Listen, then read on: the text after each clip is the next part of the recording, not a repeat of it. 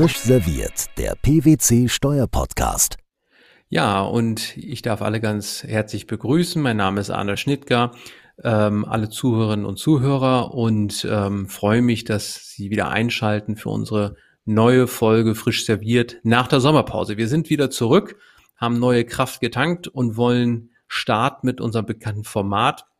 Und ja, allen, die vielleicht auf YouTube suchen, äh, wo sind die denn auch zu sehen mit Bildern, muss ich nur sagen, jetzt müssen alle ganz stark bleiben, weil wir haben uns entschieden, nach der Sommerpause unsere Bildaufnahme äh, rauszulassen. Wir haben ja bei intern mal bei uns gefragt, wer eigentlich sich das anschaut und äh, ja, da war nicht der Rücklauf. Die meisten haben sich es eh nur angehört, von daher haben wir hier gesagt, dann machen wir das jetzt hier so ohne. Und das passt insofern auch ganz gut, weil eines unserer Mitglieder auch diese Woche einen kleinen Unfall hatte und äh, von hier sozusagen auch äh, verarztet säße. Ich verrate jetzt nicht, wer es ist, aber vielleicht kommen wir im Laufe des auch noch dazu. Also von da war das also auch genau ich bin die da ganz transparent, Anna, ich bin da ganz transparent. Es hätte was von Horrorshow, ja, aber der Ton passt noch.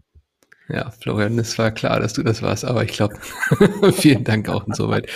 Schön, also es geht los. Wir sind auch versuchen zukünftig auch von der Zeit her ein bisschen kürzer zu werden. Wir versuchen ja auch zuzuhören. Viele sagen, schönes Format, aber doch ein bisschen lang. Wir halbieren daher unsere Folgen. Heute haben wir also einen bunten, ähm, ähm äh, einen Kessel Buntes dabei, wo wir wie auch sonst üblich über neuere Entwicklungen informieren. Und dann kommen jetzt im Zwei-Wochen-Takt dann immer noch eine weitere Ausgabe, wo wir Interviewgäste dabei haben also so gesehen heute auch eine etwas kürzere Ausgabe. Und wir fangen an mit unserem ersten Teil, wo wir also versuchen, aktuelle Entwicklungen darzustellen. Und ich habe auch neben dem Florian, der sich eben schon gemeldet hat, auch zwei weitere Gäste dabei, die schon bekannt sind. Die Kerstin Holz und der Ronald Gebhardt. Auch ganz herzliches Hallo euch beiden nach der Sommerpause. Und ja, Ronald fängt quasi an. Wir haben eine neue Entscheidung des BFH, ganz spannend zur Anwendung ähm, des 8b KStG und zur Qualifikation von Bezügen aus dem Ausland. Ronald BFH hat erster Senat entschieden. Vielleicht magst du kurz einführen ins Thema. Ja, vielen Dank, Arne. Es geht heute um das BFH-Urteil 1R 12 aus 18 vom 18. Mai 2021, ähm, Vorinstanz FG Nürnberg. Das ist ein ganz interessantes Urteil, denn es geht da letzten Endes um den sogenannten Typenvergleich. Und zwar gleich um einen doppelten Typenvergleich. Nämlich einerseits ging es um die Frage, wie ist eine ausländische Gesellschaft als solche zu qualifizieren? Und zweitens, wie ist die konkrete Beteiligungsform an dieser Gesellschaft zu qualifizieren? Der Fall war wie folgt. Wir hatten eine deutsche GmbH. Das war eine Klägerin, das war die Klägerin. Und die hatte eine Schwestergesellschaft in den USA, eine Inc. Und der Umstand, dass es eine Inc. war, führte dann relativ schnell dazu, dass es nach deutschem Recht eine AG ist. Da gab es auch gar keinen Streit drum. Siehe auch das BMF-Schreiben äh, vom ähm, Dezember 99, dem, wo der sogenannte Typenvergleich für die Gesellschaften niedergelegt ist. Im Streit stand aber die Frage, wie diese konkrete Beteiligungsform an dieser Schwestergesellschaft zu qualifizieren ist. Da gab es so einige ähm, Fußangeln, was, äh, was das Thema anging, da, weil diese Inc. nämlich irgendwie Vermögen ausgesondert hatte in einen sogenannten Fasit. Da muss ich jetzt gleich mal nachgucken, was das eigentlich genau heißt. Vielleicht sprechen wir da gleich drüber, Arne. Jedenfalls ging es am Ende, dass die deutsche Gesellschaft äh, sogenannte Pref-Shares gezeichnet hatte, also Vorzugsaktien. Und äh, in den USA wurden die Zahlungen auf diese Vorzugsaktien als Zinsen behandelt also damit auch steuerlich abzugsfähig. Und in Deutschland wollte der Kläger natürlich den 8b1 Satz 1 auf diese Zahlungen haben, also steuerfreie Dividendenvereinnahmen. Und das Ganze spielte vor 20 Jahren, Streitjahr 2001. Ähm, und da gab es natürlich auch noch kein Korrespondenzprinzip im 8b. So, das heißt, man wollte hier das Eis an zwei Seiten lecken, also einmal in den USA ein Abzug und in Deutschland eine steuerfreie Dividende vereinnahmen. Aber vielleicht, Arne, können wir darüber nochmal im Detail diskutieren. Ja, also in der Tat spannende Entscheidung. Ähm, der BFH kam ja dann, glaube ich, dazu, dass er sagte, wir haben hier also eine ja, Beteiligung, die sozusagen ähm, als Beteiligung an der Körperschaft zu sehen ist und infolge der Rechtsform eben keinen schuldrechtlichen Vertrag, sondern eben eine echte Beteiligung am Kapital, bin ich da im 8b dann drin.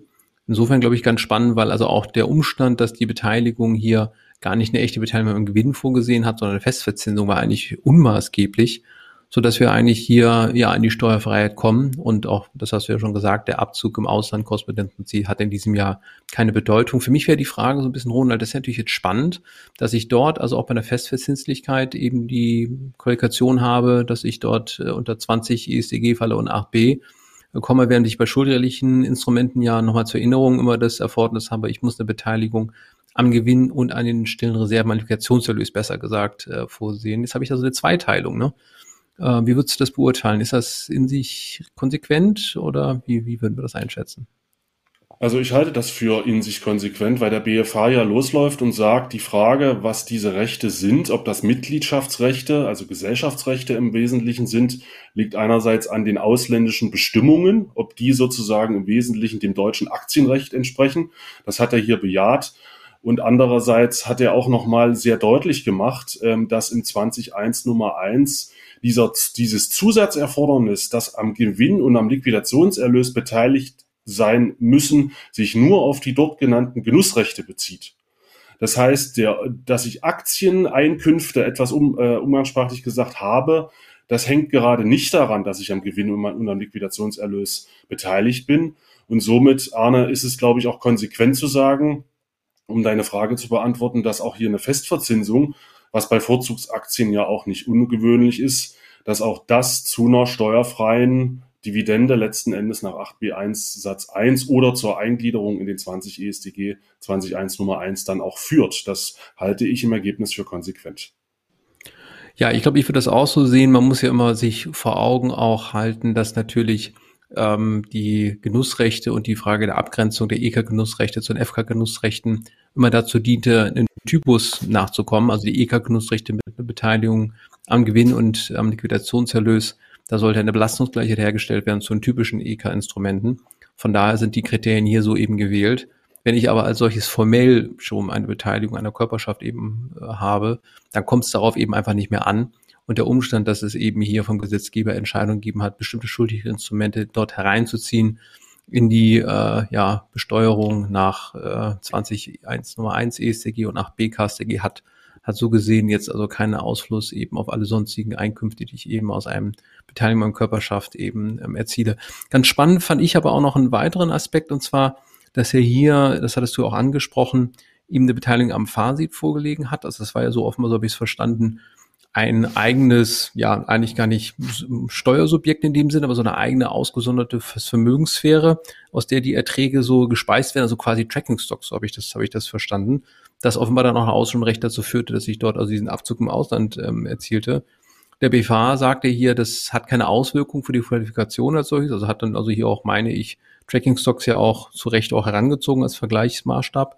Die spannende Frage ist natürlich jetzt noch, die es hier nicht ankam, was ist eigentlich nach dem jetzigen Recht hier Bezug auf Beteiligungsvoraussetzungen? Wir haben ja mittlerweile auch einen 8b4, der Beteiligungsvoraussetzungen vorsieht. Gewerbesteuerrecht übrigens auch. Hier war das gewerbesteuerliche Privileg nicht erfüllt, weil die Beteiligung, glaube ich, unzweifelhaft da nicht erfüllt war vom Hintergrund des Erwerbszeitpunkts. Aber wie würden wir eigentlich dann zukünftig das Thema vom Hintergrund ähm, Beteiligungserfordernis lösen? Weil da habe ich ja dann auch nur Beteiligung auf einen Teil äh, des Vermögens. Muss ich dann das anteilig auf das Vermögen greifen, auf das ganze, auf das gesamte Unternehmen? Ronald, wie, wie würden wir das sehen? Hast du da schon mal ein paar Ideen entwickelt oder?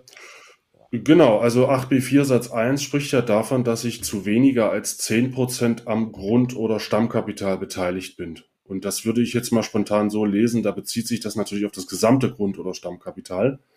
Das heißt, ähm, solange ich mehr als 10% oder mindestens 10%, muss man genau sagen, am Grund- oder Stammkapital beteiligt bin, dann sollte ich die Beteiligungsvoraussetzung des 8b4 erfüllen und entsprechend ähm, auch den 8b1 Satz 1 bekommen, natürlich vorbehaltlich 8b1 Satz 2, was uns ja wieder ähm, Rolle rückwärts letztlich zur Besteuerung nach 8b4 hier führen würde, also nur zu einer vollen Steuerpflicht.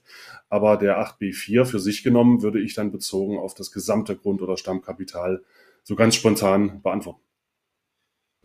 Ja, vielen Dank. Also schöne Entscheidung und ich muss auch sagen, man merkt auch, dass der BFH jetzt in seinem Urteil nach meiner Wahrnehmung wieder auch sehr konsequent auch dort entscheidet. Ich fand das eine sehr stringente Entscheidung und das alles sehr, sehr gut nachvollziehen. Von daher hoffen wir mal, dass wir jetzt also auch demnächst weitere Urteile haben, die eben in einer ja, vergleichbaren Begründung aus sich sehr schön eben lesen. Ja, dann haben wir eine weitere Entscheidung, die sehr bemerkenswert ist. Ich meine die Entscheidung des Bundesverfassungsgerichts zur Frage der Verzinsung von Steuerforderungen und Erstattungszinsen.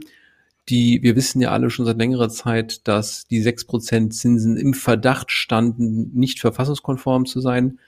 Und der Gesetzgeber ist lange Zeit untätig geblieben, sicherlich auch infolge der fiskalischen Auswirkungen natürlich in Summe, wie man so hört, das natürlich zugunsten des Staates funktioniert. Und nachdem das Bundesverfassungsgericht dieses Jahr schon äh, die Nichtvorlage des BFH zur Teilwert-AFA an den EuGH gerügt hat, ist jetzt mit einer weiteren Entscheidung, man kann auch wirklich vielleicht sagen, einem Paukenschlag, das Verfassungsgericht aufgetreten und hat auch die Verzinsung in Höhe von sechs Prozent als verfassungswidrig beurteilt.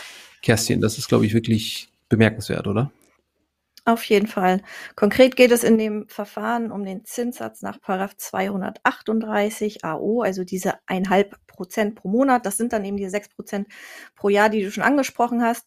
Und äh, ganz konkret in Verbindung mit der Vollverzinsung nach Paragraph 233a AO, also nicht in Bezug auf andere Verzinsungstatbestände. Da gehe ich nachher nochmal kurz darauf ein. Ja, die Historie möchte ich jetzt hier auch im Einzelnen gar nicht aufführen. Das würde viel zu lange dauern. Ähm, vielleicht greife ich nur eine Entscheidung raus, auch vom Bundesverfassungsgericht, nämlich aus dem Jahr 2009. Da hat das Bundesverfassungsgericht schon, sich schon mal mit dem Zinssatz beschäftigt. Es ging allerdings um Verzinsungszeiträume 2003 bis 2006. Da wurde die Höhe noch als verfassungsgemäß angesehen. Und ähm, das waren allerdings noch Zeiträume vor der Finanzkrise 2008, 2009 und demfolgend gab es ja dann erst die sinkenden Zinsen und jetzt mittlerweile auch dieses anhaltende Niedrigzinsniveau. Und so haben es dann noch zwei weitere Verfahren wieder vor das Bundesverfassungsgericht geschafft. Diesmal waren es Verzinsungszeiträume von 2010 bis Mitte 2014. Diese Mitte bis 2014 wird nachher nochmal ganz interessant werden. Es ging um Zinsen auf ähm, nachgezahlte Gewerbesteuern Folge einer Außenprüfung und die Aktenzeichen, das äh, 1 BVR 2237 aus 14 und 1 BVR 2422 aus 17. Die Entscheidungen sind aus Juli 2021 und veröffentlicht wurde das Ganze am 18. August 2021. Der Beschluss ist mit 77 Seiten durchaus lesenswert. Ich versuche jetzt mal, so wie früher im Deutschunterricht, hier die Hauptinformationen rauszufiltern, äh, möchte mich da auf drei wesentliche Punkte beschränken. Der erste Punkt ist, das Bundesverfassungsgericht hat gesagt, ab Verzinsungszeitraum 2014 sind diese eineinhalb Prozent pro, eineinhalb Prozent pro Monat eben äh, mit dem Gleichheitssatz an Artikel 3 des Grundgesetzes unvereinbar im Zusammenhang, wie gesagt, mit der Vollverzinsung nach 233 AAO. Das betrifft sowohl Nachzahlungszinsen als auch Erstattungszinsen. Und der Grund ist, dass die Zinshöhe ab diesem Zeitpunkt einfach nicht mehr realitätsgerecht ist. Dieses Wort realitätsgerecht taucht ganz oft in dem Beschluss auf. Ähm, grundsätzlich sei die Vollverzinsung dem Grunde nach ähm, nicht zu beanstanden. Auch die Festlegung eines starren Zinssatzes sei okay. Aber eben die sechs Prozent äh, führen zu einer zusätzlichen Belastung für die Steuerpflichtigen, die ihre Steuern erst später zahlen. Das ist die Ungleichbehandlung im, im Vergleich mit Steuerpflichtigen, die sofort ihre Steuer zu zahlen haben. Und diese sechs Prozent bilden eben nicht mehr diesen ursprünglichen Gesetzeszweck ab, hier den Vorteil, die die Steuerpflichtigen aus dieser späteren Steuerzahlung haben, abzuschöpfen. Die sechs Prozent, wo kommen die eigentlich her? Die Vollverzinsung ist seit 1990 im Gesetz. Da gab es auch schon die sechs Prozent. Der Prozentsatz äh, von sechs Prozent wurde allerdings von anderen Zinstatbeständen übernommen. Letztlich findet man den schon seit 1961 im Gesetz. Und das sind immerhin mittlerweile jetzt schon 60 Jahre. Das Bundesverfassungsgericht weist darauf hin, dass es sich dieses Urteil nicht auf Stundungs-, Aussetzung und Hinterziehungszinsen ähm, ausdehnen lässt. Das sind die sogenannten Teilverzinsungstatbestände. Die müsste man getrennt verfassungsrechtlich würdigen und auch da gibt es schon anhängige Verfahren. Zweiter Punkt der Entscheidung ist, dass trotz dieser Unvereinbarkeit der Regelung mit dem Grundgesetz ähm, teilweise eine Weitergeltung der Norm angeordnet wird, nämlich konkret für Verzinsungszeiträume 1.1.2014 bis 31.12.2018. Es gibt also eine Fortgeltungsanordnung der Norm. Das heißt, alles, was Verzinsungszeiträume vor 2019 betrifft, da können laufende Einsprüche und Klagen zurückgenommen werden und auch die Rechtsbehelfe ruhen nicht mehr. Und der dritte Punkt, äh, das ist, dass der Gesetzgeber verpflichtet wird, eine Neuregelung zu schaffen, und zwar bis zum 31. Juli 2022 und dann rückwirkend wäre die Neuregelung anzuwenden auf Verzinsungszeiträume ähm, ab dem 01.01.2019. Das Bundesverfassungsgericht gibt jetzt keine klaren Leitlinien vor, wie so eine Neuregelung auszusehen hat, sondern verweist da auf den Gestaltungsspielraum des Gesetzgebers. Ein paar Anhaltspunkte kann man dem ähm, Beschluss entnehmen, aber wie gesagt, nichts Konkretes, das müssen wir dann abwarten. Hm. Also insoweit auch wahrscheinlich wegen der finanziellen Auswirkungen nochmal eine Entscheidung, die zumindest die Vergangenheit ja, nicht ganz über den, äh, über Bord wirft, über den Haufen wirft. Also von daher haben wir die zeitliche Unterscheidung, die du dargestellt hast. Jetzt ist natürlich eine Frage, die ich mir stelle. Was sollen denn unsere Zuhörer und Zuhörer genau machen, wenn sie also dort eine Verzinsung bis dato festgesetzt haben in einem Bescheid? Was wäre da eigentlich jetzt konkret unsere Empfehlung, was da zu tun wäre für etwaige Nachzahlungszinsen? Wäre hier ein Antrag erforderlich? Neue Regelungen kriegen wir jetzt schon eigentlich die Zinsen wieder zurück? Kerstin, wie, wie muss man sich das vorstellen? Jetzt noch nicht. Die Neuregelung bleibt abzuwarten. Bis dahin äh, sind laufende Verfahren auszusetzen. Und für die konkrete Handlungsempfehlung muss man nämlich drei verschiedene Zeiträume sozusagen betrachten. Einmal die Verzinsungszeiträume vor 2019. Da gelten diese Regelungen ja weiter fort. Da, das sagte ich schon, können eben Einsprüche, Klagen zurückgenommen werden, beziehungsweise wird das äh, Finanzamt oder die Finanzverwaltung das dann eben auch von sich aus tun. Und bei den Verzinsungszeiträumen ab 2019 muss man auch noch unterscheiden, ob Bescheide schon ergangen sind. Ähm, das heißt, vor Veröffentlichung des Urteils am 18. August 2021 oder ob wir uns in der Zeit danach befinden. Wenn wir schon Bescheide ergangen sind, dann sollte man bei Nachzahlungszinsen auf alle Fälle prüfen, ob die Bescheide ähm, vorläufig sind. Wenn die jetzt nur unter dem Vorbehalt der Nachprüfung stehen sollten, dann wäre ein Änderungsantrag zu stellen, um da sicherzustellen, dass die nicht endgültig werden. Dann wird das Verfahren eben bis zur Neuregelung ausgesetzt und auch laufende Einsprüche oder Klagen werden bis zu dieser Neuregelung ausgesetzt. Ähm, bei Erstattungszinsen, wenn es da einen Bescheid gab, schon vor dem 18.08.2021, dann wird die Finanzverwaltung diese nicht zu Ungunsten des Steuerpflichtigen aufgrund des Vertrauensschutzes nach 176 AO ändern können. Und jetzt der letzte Zeitraum, was passiert dann für Bescheide nach dem 18.08.2021? Das Bundesverfassungsgericht hat gesagt, die Verwaltungsbehörden dürfen die Norm nicht mehr anwenden, eben ab diesem Zeitpunkt. Jetzt ist es in der Praxis so, dass dennoch äh, Bescheide in der Welt sind sozusagen für Nachzahlungszinsen. Da kann man dann jetzt einen Antrag auf Aufhebung der Steuerfestsetzung stellen und sollten tatsächlich jetzt im anderen Fall von Erstattungszinsen, ähm, ich würde mal sagen, rechtmäßigerweise keine Bescheide ergangen sein, empfiehlt sich trotzdem ein Antrag auf Festsetzung dieser Erstattungszinsen einfach um den Ablauf der Festsetzungsfrist zu hemmen, sodass dann die Steuerpflichtigen, wie auch immer diese Neuregelung dann aussehen wird, davon noch profitieren können. Also da muss man nach ja, also, unterschiedlichen Zeiträumen äh, unterscheiden. Also eine ganze Menge. Im letzten Fall 171 Absatz 3 Abgabenordnung, glaube ich, wäre da die Norm, die in der Tat die äh, ja die Hemmung dann sozusagen, die Ablaufhemmung dann äh, vollzieht. Ja, Kerstin, vielen Dank. Also von daher äh, spannend und wir werden natürlich alle mit hohem Interesse auch verfolgen, wie der Gesetzgeber hier tätig wird und äh, wie dann die neuen Zinssätze aussehen, werden darüber auch informieren. Gut, Vielleicht kommen noch ein wir. Punkt. Darf, ja. Wenn ich noch einen hm. Punkt ergänzen darf. Ähm, diese ja, Entscheidung war jetzt nur zu den Vollverzinsungstatbeständen der AO. Ähm, es gibt ja auch noch in anderen Rechtsbereichen pauschalierte Zinssätze, sei es der Rechnungszinsfuß bei der Bewertung von Pensionsrückstellungen oder der Abzinsungssatz. Das sind natürlich andere Rechtsfragen, die jetzt sich äh, nicht unmittelbar nach diesem Beschluss äh, lösen lassen, aber mittelbar wird es bestimmt äh, Auswirkungen dafür geben. Und zu allen Bereichen, also Rechnungszinsfuß von sechs Prozent, da ist auch schon ein Verfahren beim Bundesverfassungsgericht anhängig. Und auch beim Abzinsungssatz gibt es anhängige Verfahren, zumindest schon vor dem BFH. Also das muss man auch ja. abwarten, wie das aussieht. Ich habe auch, ich, ich hab auch noch mal eine Frage. Du hast so gesagt, äh, ganz oft kommt, kommt irgendwie realitätsgerecht äh, in der Entscheidung vor. Also wenn ich jetzt mal auf Zinsen schaue, ja, dann macht das einen wahnsinnigen Unterschied, wenn ich zur Bank gehe, ob ich soll oder haben Zinsen habe. Ja. Ist das denn überhaupt dann realitätsgerecht zu sagen, dass Soll- und Habenzins im Steuerrecht also identisch sein soll? Oder macht es nicht Sinn, dass wenn ich sozusagen eine Erstattung kriege, äh, dass dieser Zinssatz auch deutlich geringer ist? Ich weiß, Folgerichtigkeit, wer A und wer B sagt, aber ist es denn völlig ausgeschlossen, dass diese beiden Zinssätze sich zukünftig unterscheiden könnten? Ähm, das ist nicht ausgeschlossen. Also das äh, Bundesverfassungsgericht sagt sowieso, dass es verschiedene Möglichkeiten gibt, wie der Gesetzgeber da jetzt darauf reagieren kann. Eine Möglichkeit wäre natürlich ein geringerer Zinssatz auf beides. Es wäre aber auch möglich, die Vollverzinsung äh, insgesamt in Frage zu stellen oder überhaupt die ganzen Verzinsungstatbestände neu zu regeln oder es wäre auch denkbar, ähm, aufgrund dieser anhaltenden Niedrigzinsphase auch auf eine Vollverzinsung derzeit zu verzichten. Also das sind alles so Möglichkeiten, die da drinnen ähm, geregelt sind. Und von daher ist nicht auszuschließen, dass ähm, ja. im Einzelfall hier auch eine differenzierte Regelung erfolgen wird. Also es ist deutlich spannender als äh, mhm. ist deutlich spannender als irgendwie sozusagen aus 6-3 machen. Ja, also die, die, die Fragen, die sich da stellen, sind, sind schon spannend. Ja, und Florian, ich glaube, Zumal auch, auch zum Beispiel ein variabler Zinssatz äh, diskutiert wird. Das ist natürlich auch ja. möglich. Die Frage, was wäre der richtige Referenzzinssatz, in welchen äh, Zeiträumen wäre das auch ähm, zu überprüfen, ob das noch gerechtfertigt ist. Also da ist, ähm, ich würde mal sagen, ganz viel Musik drin, um mal zu dem Paukenschlag von Arne zurückzukommen. und äh, da muss man einfach abwarten, wie die ähm, ja, Diskussion jetzt in die, zur Neuregelung ausgehen wird.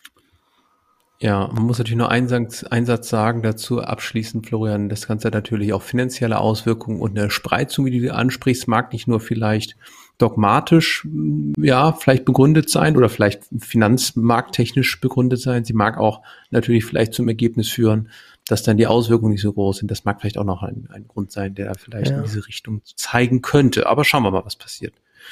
So, ich gucke mal ein bisschen auf die Uhr. Wir wollten ja nicht zu lange machen, deswegen gehen wir mal direkt weiter zu unserem letzten Thema heute. Und da geht es auch um eine ganz spannende Frage aus dem Bereich, wo ich sagen muss, ich habe da auch gar nicht so richtig viele Erfahrungswerte, aber der Florian äh, kommt ja ursprünglich auch aus der äh, im Hintergrund fast FS-Industrie, kann man sagen, hat ja lange Zeit beim Verband äh, der Sparkassen auch, war ja tätig und deswegen heute also ein Thema, Florian, was für dich ja eigentlich ein Home-Turf darstellt, die Frage, um die es geht, wie sieht es eigentlich aus, Besteuerung von Wertpapierleihen? Da haben wir ein neues BMF schreiben. Vielleicht magst du da nochmal die äh, Zuhörerinnen und Zuhörer nochmal informieren, was da drin steht und welche Bedeutung das hat. Also sehr gern sogar, Arne. Ich glaube, die Sensibilität bei denjenigen, die betroffen sind äh, und es schon wissen, ist ohnehin schon groß, aber trotzdem vielleicht mal kurz äh, ein kleiner Überblick. 9. Juli 2021 wurden zwei BMF-Schreiben veröffentlicht. Es handelt sich jeweils um geänderte BMF-Schreiben, die ersetzen sozusagen bislang bestehende. Äh, und beide BMF-Schreiben kommen zwar aus dem BMF, aber nicht aus demselben Referat. Ähm, vielleicht kommen wir auch noch dazu, wo sie sich im Teil unterscheiden werden. Ähm, ich fange mit dem ersten an. Wirtschaftliche Zurechnung bei Wertpapiergeschäften ist der Titel. Ähm, das ist im Prinzip das BMF-Schreiben, was nach der Entscheidung des BFH 1R88 aus 13 ergangen ist. Die Kenner dieser Entscheidung wissen, damals hat der BFH für eine sogenannte strukturierte Wertpapierleihe entschieden, dass nicht 42 AO anzuwenden ist, sondern ein Fall von 39 AO an ähm, äh, ist ein Fall von 39 AO ist ein Ausnahmefall. Grundsätzlich geht das wirtschaftliche Eigentümer auf den Endleiher über, aber in Ausnahmen kann das eben anders sein. Der damals Vorsitzende Richter des ersten Senats des BFH Gosch hat äh, in einer Kommentierung auch äh, betont, dass der 39 AO hier gedehnt wurde. Es ist viel darüber diskutiert worden, ob das die richtige Entscheidung ist oder nicht. Ähm, es gab dann eben dieses ähm, BMF-Schreiben und da stand ein ganz wichtiger Punkt am Ende drin, sofern es eine positive Vorsteuerrendite gibt beim Entleiher, spricht dies gegen äh, die Versagung des Übergangs des wirtschaftlichen Eigentums. In einfachen Worten gesagt, dann geht das wirtschaftliche Eigentum über. Daran hat man sich gestört und das ist eigentlich eine der wesentlichsten Änderungen in diesem geänderten BMF-Schreiben, dass eben diese positive Vorsteuerrendite ging damals auch durch die Presse, Handelsblatt hat berichtet, der Cum-Ex-Untersuchungsausschuss hat sich ja auch mit Cum-Cum beschäftigt.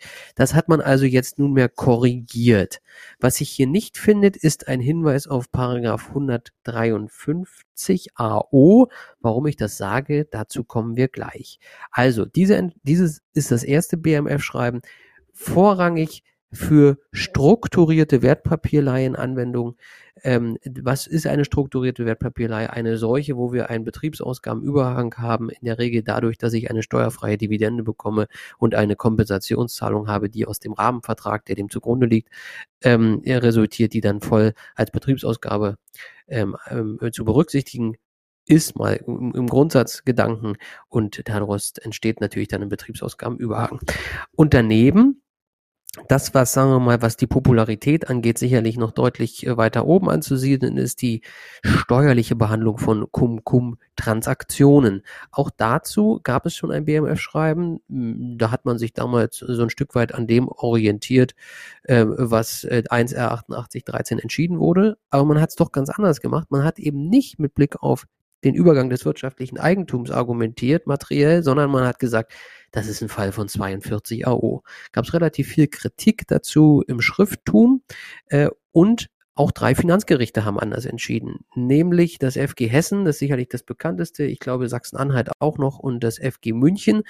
Und ähm, all diese Finanzgerichte haben in Folge auch von wiederum 1R88 aus 13 ähm, den Übergang des wirtschaftlichen Eigentums verneint. Und jetzt hat sich scheinbar die Verwaltung dazu gezwungen gefühlt, ihre Rechtsposition aufzugeben. Im alten BMF-Schreiben stand drin, bei Cum-Cum-Transaktionen geht das wirtschaftliche Eigentum grundsätzlich über.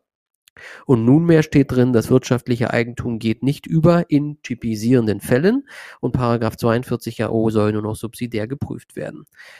Das ist natürlich, sagen wir mal, eine völlige Umkehr der Beurteilung. Das gibt es, glaube ich, jetzt erstmal nicht so oft, ja, dass man erst sagt, es geht grundsätzlich über und im nächsten BMF-Schreiben steht drin, es geht nicht über. Was zeichnet eine Cum-Cum-Gestaltung weiterhin aus? Also Brandziffer 8 des Schreibens, Cum-Cum-Gestaltungen sind dadurch gekennzeichnet, dass ein Steuerausländer was auch immer das sein mag konkret, die Definitivbelastung mit Kapitalertragssteuer auf Dividendenausschüttung vermeidet, indem er seine inländischen Aktien vor dem Dividendenstichtag auf eine inländische Kapitalertragssteuer anrechnungsberechtigte Person überträgt und nach der Ausschüttung der Dividende wieder zurückübertragen bekommt. Es braucht also diesen Steuerausländer. Das ist aus unserer Sicht charakterisierend für eine Cum-Cum-Gestaltung. Ähm, Daraus könnte man dann gleichzeitig schlussfolgern, in reinen Inlandsfällen würde man das wahrscheinlich dann doch nicht anwenden. Vielleicht kann man das aber auch anders sehen. So, und dann gibt es eben typisierende Merkmale, woran eben diese Versagung des wirtschaftlichen Eigentums festgestellt werden soll. Und die Rechtsfolge ist dann jetzt etwas anders. Es ist, geht nicht mehr darum, dass drei Fünftel der Kapitalertragssteuer nicht anrechenbar sein soll. Wir erinnern uns, drei Fünftel findet immerhin ähm, sich im Paragraphen 36a ESTG ähm, wieder. Jetzt sind es fünf Fünftel, also die Kapitalertragssteuer soll vollständig nicht anrechenbar sein. Das mag sogar ein Stück weit konsequent sein, weil wenn ich nicht wirtschaftlicher Eigentümer bin, kann ich eben auch nicht anrechnen. Ob das ähm, wirklich so ist mit dem wirtschaftlichen Eigentum, sei mal an der Stelle dahingestellt. Bislang gab es die Möglichkeit, den nicht anrechenbaren Teil der Kapitalertragssteuer als Betriebsausgabe geltend zu machen. Das ist weggefallen. Und es gab quasi so eine Schallmauer nach hinten. Und zwar wurden solche Fälle vor Einführung des 8b Absatz 4 KSTG nicht aufgegriffen. Da gibt es auch mal ein Stück weit europarechtliche Argumente für, weil hätte nicht solchen Anteilseignern ohnehin ein Abstufen auf das DBA-Niveau zugestanden.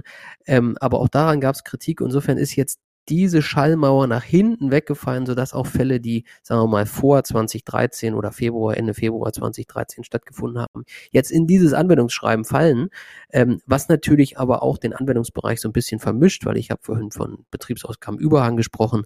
Das hängt natürlich stark damit zusammen, dass ich 8b1 nutzen kann und äh, in, in, in den Jahren vor 2013 wird es jetzt so ein bisschen unübersichtlicher mit den Anwendungen dieser beiden Schreiben. Und jetzt gibt es einen ganz spannenden Hinweis, am Ende des Schreibens. Und da steht relativ pauschal drin, also Fall von 153 AO, äh, im Zweifel ist die Steuererklärung zu korrigieren und eben vorher anzuzeigen. Das ist ziemlich undifferenziert und da gibt es natürlich viele Fragen aus der Praxis, muss ich das wirklich tun? Da stellen sich dann auch verfahrensrechtliche Fragen der ähm, Feststellungsverjährung, welche Bedeutung hat in dem Zusammenhang die Zahlungsverjährung? Äh, ich habe mit dem Kollegen Jan Haselmann, der ja, glaube ich, wenn ich das richtig in Erinnerung habe, hier auch bald zu frisch serviert kommt, dazu eine ganze Menge diskutiert. Wir haben da eine relativ differenzierte Betrachtung zu dem Thema, dass nicht aus jedem Sachverhalt jetzt eine Anzeigepflicht resultieren muss und auch Berichtigungspflicht. Das ist also hochspannend in der Praxis, wie mit diesen Fällen umgegangen wird. Und ähm, ich bin mir nicht sicher, ob die Befriedung durch dieses äh, BMF-Schreiben oder diese beiden BMF-Schreiben in diesem Bereich jetzt schneller geht, äh, als es unter dem alten BMF-Schreiben gewesen wäre. Ähm, ich glaube, da wird es noch zu jeder Menge Streit kommen zwischen Steuerpflichtigen und Verwaltung. Ja, vielen Dank, kurz Florian. Für mich nochmal. Ne? Ja, kurz war es nicht, aber es war umfassend. Vielen Dank. Nochmal vielleicht dazu eine Nachfrage, was ich noch nicht so ganz verstehe, wenn ich ehrlich bin. 39 Euro die Zurechnung. Da ist ja auch die Frage, in welcher Form ich Einkünfte erziele, bedeutsam. Und 42 Euro erfordert eine Vorsteuerrendite, die positiv ist. Wenn ich nach 39 Euro eine Zurechnung des Eigentums habe, kann überhaupt noch 42 Euro eigentlich einschlägig sein? Weil ist da nicht die Rendite per se positiv oder, oder was habe ich da nicht verstanden? Ja, das ist, das ist im Prinzip eins der Argumente, was ähm, bislang von der Verwaltung und wohl auch von der, von der Rechtsprechung nicht so richtig gehört wird. Wenn ich dich richtig verstehe, sagst du ja, derjenige erwirtschaftet doch aber eine positive Rendite, ein Spread, wie auch immer man es bezeichnen will, mit diesen entweder Laien, Kassageschäften, da gibt es ja die verschiedenartigsten Ausprägungen. Und alleine das sollte doch schon dagegen sprechen, dass ich hier äh, 42 AO anwenden könnte ja, das, äh, ich glaube, in der Abwehrberatung wird das von fast allen Beratern vorgetragen. Es wird aber nicht so gehört, weil scheinbar es eine Abwägung gibt zwischen der Bedeutung dieser Vorsteuerrendite und der, dem vermeintlichen Steuervorteil. Ähm, auch wenn der Steuervorteil meistens gar nicht bei demjenigen liegt, bei dem jetzt die steuerlichen Folgen gezogen werden können. Also auch da stellen sich viele ähm, rechtliche Fragen noch, die, die total spannend sind, äh, den Betroffenen geht es aber nicht um die spannenden Fragen, sondern ähm, denen geht es sozusagen ganz praktisch um das Problem, was sie damit haben. Ja. Ja, also ganz spannend. Ich meine, was ich verstehen würde, ist, wenn ich sozusagen eine Pose, wenn ich jetzt einen Spread, um bei dem Begriff mal zu bleiben, erziele und daneben mal hohe Aufwendungen habe, Beratungsaufwendungen, dann mag ich vielleicht bezogen auf die Einnahmen wie viel Eigentümer sein, aber dennoch ein stetes Geschäft machen, weil eben meine Rendite, ja. Vorstellrendite negativ ist. Dann würde ich es verstehen. Vielleicht ist auch das genau der Fall, ja, den man im Blick haben will. Das, das, das, und das findet sich natürlich auch im BMF-Schreiben, hast du schon völlig richtig. Dem Empfänger der Aktien ist die Geltendmachung der mit der Gestaltung zusammenhängenden Aufwendungen, insbesondere aus der Nicht-Anrechnung bzw. Rückforderung der Kapitalertragssteuer zu versagen, sagt das BMF-Schreiben an dieser Stelle. Also das ist sozusagen diese subsidiäre Prüfung, die immer noch ähm, des 42 AOs äh, stattfinden soll. Ich glaube, das basiert auch auf dem FG Hessen, das ist natürlich jetzt hier im BMF-Schreiben nicht erläutert. Ob man das richtig findet, ähm, ist eine ganz andere Frage. Ja, aber ja, das ist schon, also das ist, du hast schon recht mit deiner Argumentation. In die Richtung geht das dann, ja. Auf jeden Fall, du hast es auch gesagt, glaube ich schon, wird es wohl zukünftig da zu weiterem Streik kommen, würde ich denken. Praxisbedeutung, vielleicht abschließendes Statement, Florian, für dich. Sehen wir da, dass da eine Menge schon sich bewegt? Betriebsprüfung beschäftigt sich mit den Fragen, was, wie ist deine Einschätzung? Also ich, ich glaube, die praktische Bedeutung ist in der, in der, in der ähm, Kreditinstitut, bei Kreditinstituten sehr hoch, ja, ähm, insbesondere auch die Jahre vor 2013 jetzt nochmal zu betrachten. Auch da gibt es ja vielfältig, äh, denkt man jetzt, Mensch, vor 2013, irgendwann muss doch da mal Feststellungsverjährung und so weiter. Aber aufgrund von Einsprüchen sind ja die Jahre doch immer irgendwie noch im Feuer. Ähm, also da eine ganz hohe Bedeutung.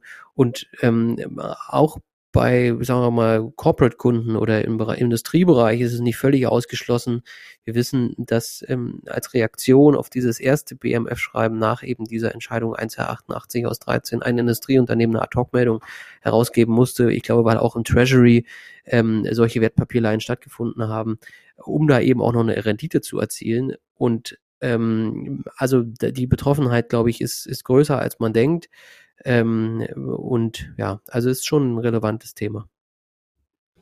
Vielen Dank, Florian. Dann würde ich sagen, schließen wir hiermit unsere Übersicht zu neuen Entwicklungen und hoffe, dass es allen gefallen hat. Wenn wir Anregungen aufnehmen, sehr, äh, nehmen wir sehr, sehr gerne auf. Anregungen jederzeit gerne, gerne äh, äh, schreiben und ähm, wir freuen uns dann auf die nächste Ausgabe. Bleiben Sie uns alle gewogen und bis bald.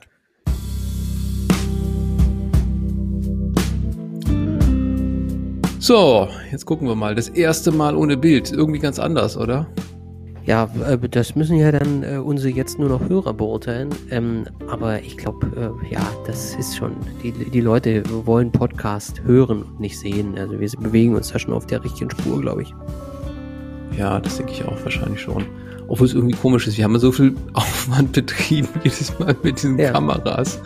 Das fand ja. ich für mich das eine, eine Krokodilsträne. Ja, aber dafür sind wir im Zweifel, wer weiß, was noch kommt, bestens vorbereitet an. Das ist doch nie schlecht. Ja. Ja, das stimmt, das stimmt. Und bei der nächsten Ausgabe auch ganz spannend, da haben wir den, hast du ja schon gesagt, Stefan Rasch und Jan Haselmann dabei. Da reden wir so ein bisschen über das Merkblatt zu den Schiedsverfahren. Ne? Also auch, auch ganz spannend, was wir da besprechen werden. Und wir haben eine ganze Reihe weiterer Themen auch im Blick. Wir, wir haben den Kalender voll, kann man sagen. Ne? Also der Produktionsplan ist äh, voll. Wir brauchen nur noch, ähm, wir brauchen nur noch die Termine dafür, um das alles äh, auch abspielen zu können. Ja. Also die ja. Hörer können sich auf was gefasst machen im zweiten Halbjahr. Das finde ich Zumal auch. Zumal es ja dann noch mit den Gesetzgebungsverfahren irgendwann wieder losgeht. Zurzeit ist an der Front ja ein bisschen ruhig, aber das wird ja wieder Fahrt aufnehmen. Ja, aber ich glaube nicht mehr in diesem Jahr. Ich habe schon überlegt, dieser, dieser 31. Juli 2022 für die Vollverzinsung. Also, da bin ich mal gespannt, ja, wie das so alles klappen wird. Das ist ein ambitionierter Zeitplan, genau. Ich freue mich auch ein bisschen auf neue Urteile. Ich muss ja sagen, ich habe es ja auch schon gesagt, das, das neue Urteil las ich wirklich gut. Ich bin jetzt wieder so ein bisschen hoffnungsfroher, dass wir wieder wirklich Entscheidungen haben, die schön begründet sind. Also so gesehen, das Jahr geht dann jetzt auch nach Sommerpause ganz gut weiter. Ja, aber Arne, du kannst doch nicht sagen, nur weil die jetzt dich zitiert haben, ist das jetzt schön begründet. Ja? Also das ist zu kurz also, ja, gut. Vielleicht trübt das die Sichtweise etwas. Ja, so nein, nein. Aber ich fand die, ich fand die Entscheidung auch geil. Also ich habe das ganz nee, gerne gelesen. Ja. ja, ich fand auch die vorigen Entscheidungen. Also das macht doch wieder ein bisschen Hoffnung. Und es sind noch viele Gut. spannende anhängig bei BFH. Das ja. äh, gibt es noch viele abzuwarten. Ja. Auf jeden Fall. Da wird noch einiges passieren, denke ich auch. Also, von daher viel Stoff für die nächsten Ausgaben. Vielen Dank auch für eure Mitwirkung. Tschüss. Tschüss. Tschüss.